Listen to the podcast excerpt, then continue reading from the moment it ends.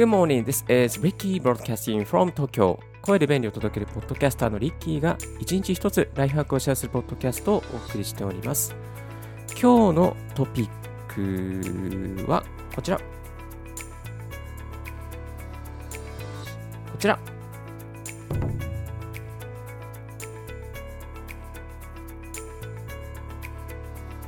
英語を話せるようになって変わった5つのこと、勉強するメリットがわかる。ということでですね、英語を話せるようになって変わった5つのことということでご紹介していきたいと思います。まあ、英語なんか今更やっても意味がないとか思う人もいると思いますしね、また英語ができるようになったら人生どんな点でプラスなのかっていうこととかね、勉強してる途中って結構わかんないんですけれども、まあ、ちょっとできるようになるとこんな感じになるよっていうことをですね、ご紹介していきたいと思います。あのむしゃくしゃね、 TOEIC 上げてる時とか、まあ、センター試験に向けてる時とかね、これやって何の意味あるのかなとかね、思うんですけどもね、やっぱりね、その勉強がやっぱりこう、なんだかな、こう、成果が上がって、そして人生にとってプラスになった時ってどんな時のかなっていうのをですね、ちょっとあなたのですね、リスナーの方の未来を、あの、まあ、私、リッキーの拙い経験の中からですね、ご紹介していきたいなと思っております。まあ、そんなね、あの、お前は何者なんだよね。あの私は、ね、あの英語を英語を勉強しているポッドキャスターのリッキーと申します。留学経験なしで独学で英語をやっておりまして、仕事で使えるようになって、早13年やってます。ウェブ会議とか、英語のウェブ会議とか週に3本やったりとか、あと最近はですね、リモートのポッドキャストをやっております。先日も UK とベルリンをつないで、英語のポッドキャストを収録して、昨日、先々日納品したばかりですね。納品するのですね、その英語に関する仕事やったりとか、あとは海外のイベントの関係のお手伝いとかですね、そういうことをやっております。そんなね、私がこの英語を勉強してよかったなと思ったこと、そして変わったなと思ったことですね、5つご紹介していきたいと思います。それでは、Let's get started! Stay tuned with Ricky's Right Hack Radio.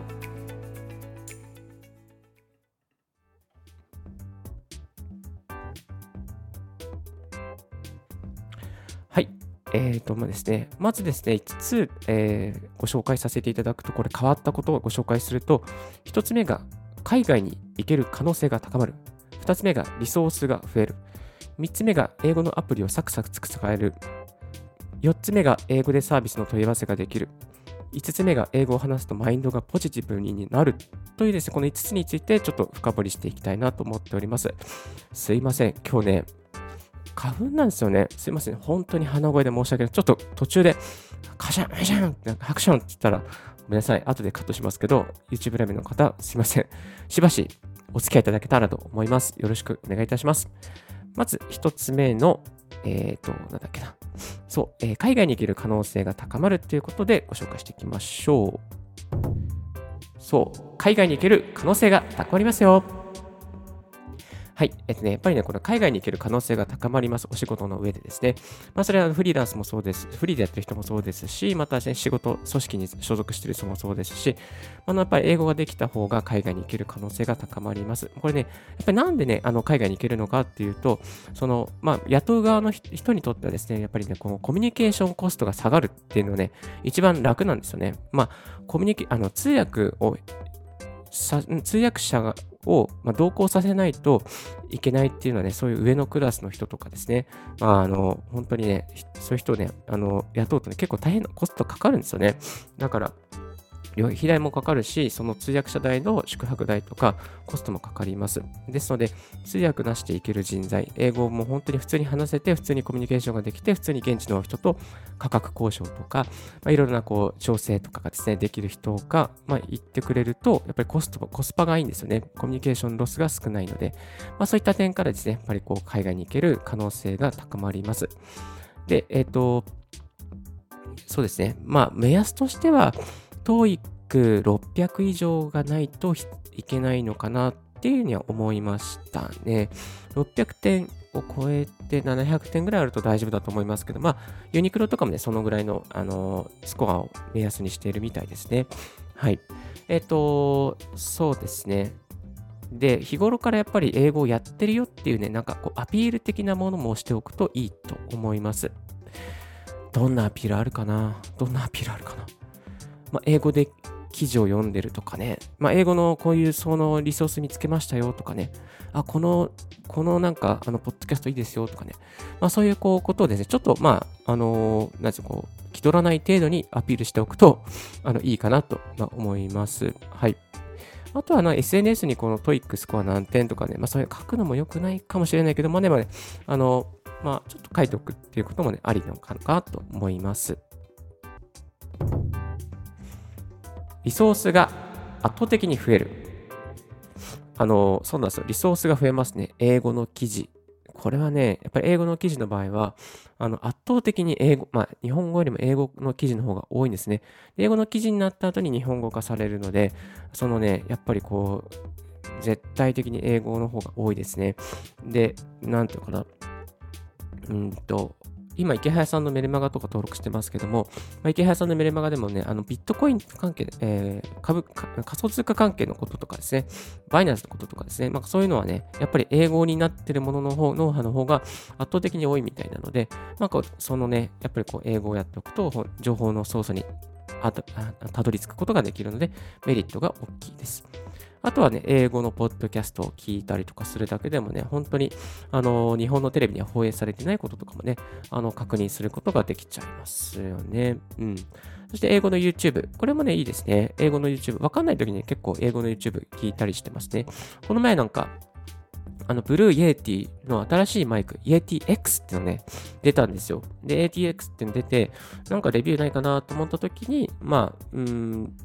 英語のね、あの、YouTuber さんがですね、あの、結構レビューしていって、結構参考になりましたね。まあ、そういうのもね、こう、なんか英語で聞いて、そしてその例を日本語化して、まあ、それを Twitter で投稿したりとか、まとめて投稿したりすると結構バズったりするんじゃないかなと思います。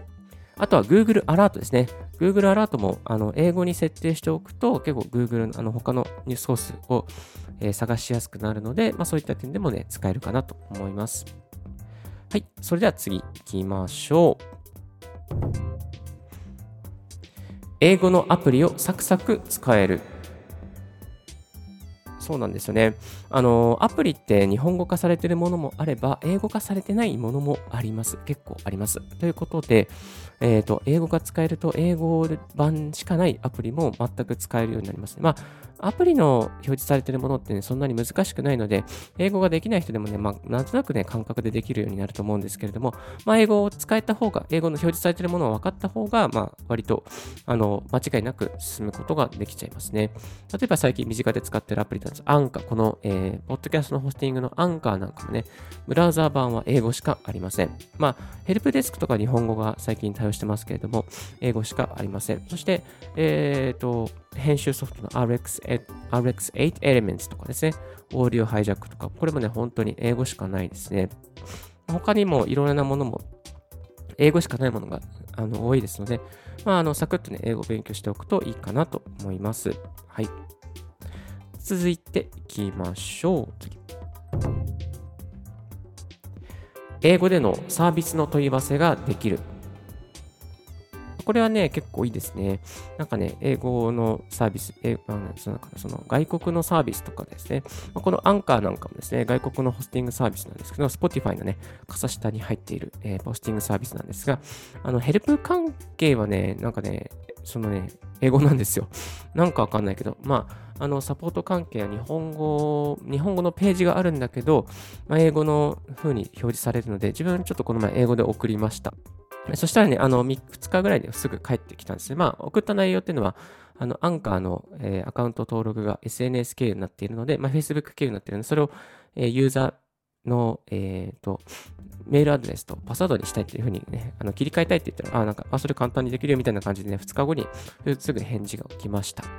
という感じですね。まあ何か困った時に、まあその、そのサービスが、英語のサービスだけだったら、やっぱ英語で問い合わせしないといけないじゃないですか。そういう時にね、Google、あの、Google なんだっけ、Google 翻訳。まあ、そういうのやってるとね、めんどくさいんですよね。時間もかかるし、間違いもあるし。だから、まあ、そういったこともね、できるように、問い合わせができるようにしておくといいかなと思います。タイに行った時なんかタイ航空とか、ね、全部、まあタイ語も、タイ語はちょっとまだそこまで自信がないので、タイ航空とかですね、やり取りするときは英語でやったりしておりますね。あとホテルの予約とかですかね。まあ、そういうのね、できるようになるのでいいのかなと思います。はい、次行きましょう。英語を話すとマインドがポジティブになる。これはありますね。英語を話すとね、ポジティブになるんですよ。本当に明るくなりますね。まあ、言葉が持っている雰囲気や力っていうのは結構あります。で、これはベルギーの人の話なんですけども、ベルギーの人って、あの、隣の国がいろんな国と隣接しているので、いろんな言語を話す人が多いですね。ある人がある言語になったら優しくなる。ある言語になったら厳しい表情になるっていうね、そういう情報、状況があったんだよっていうね、そういうね、レポートをいただいてます。で、やっぱりね、その言葉によってですね、こう人の気持ちとか、モチベーションっていうのは変わりますね。でので、英語をやるとやっぱりね、こう英語は直接的に表現できる、ダイレクトに表現できるので、まあ、このね、排出力が強い人にはいいかもしれません。ある意味日本ではね、日本語はあのポジティブになりづらいかもね、えー、奥ゆかしいですしね、なんか言いたいこと言えないしね、空気読むしね、まあ、そういう発言が多いので、まあ、ある意味日本語は持っておいてもいいけども、日本語でずっと一本でやっていくと、ちょっと心がメンタル病んじゃうかもしれませんね。日本語と英語、英語プラスもう一言語、それぐらいやっておくと、あの、何かこう、メンタルで病みそうになった時に英語を切り替えて英語でずっと話しておけば、英語で元気になって、それでまた日本語に戻るみたいなね、こうね、あのバックエンドフォースでスイッチして、あの言葉を使い分けるっていうのもね、このメンタルハックとしてね、使えるんじゃないかなと思います。そして最後にね、どうやって勉強するのが効率が良いのかっていうことなんですけれども、まあ、私ね、あの、リッキーは留学しないでですね、コツコツと国内国内でずっと勉強して、なんとか話せるようになったりとか、ウェブ会議しきれるようになったりとかなりなっていきました。まあ、一番いいのはですね、シャドーイングですね、シャドーイング。え、シャドーイングをやとにかくやりまくる。とにかくね、ずっとアウトし続けるですね。まあ、シャドーイングやることでね、なんかね、こう発言するハードルがすごい下がるんですよ。だからこれを、まずはね、これをね、ずっとね、1000時間ぐらいやっておくといいと思います。で、えっとね、おすすめの本としては、英語は絶対勉強するなっていう本があります。これがね、本当にシャドーイングの神的な本になっているので、ぜひよろしかったら、あの、こちらに紹介の概要リンクに貼っておりますので、よろしかったら、え、見てみてください。えー、今日は、英語を話すようになって変わった5つのこと、勉強するとメリットは、えー、メリットがわかるということでご紹介させていただきました。はい。今日のラジオはいかがでしたでしょうか少しでも役に立ったと思う方は、ポッドキャストの購読をお願いいたします。リッキーブログ、リッキーのツイッターも毎日更新しておりますよ。リッキーさんにこういうことをしてくださいなどのありましたら、ツイッターまでご連絡くださいませ。Thank you very much for tuning Ricky's Right Hack Radio. This Right Hack Radio has been brought to you by Podcast のリッキーがお送りいたしました。Have a wonderful and fruitful day. Don't forget smile. Bye bye.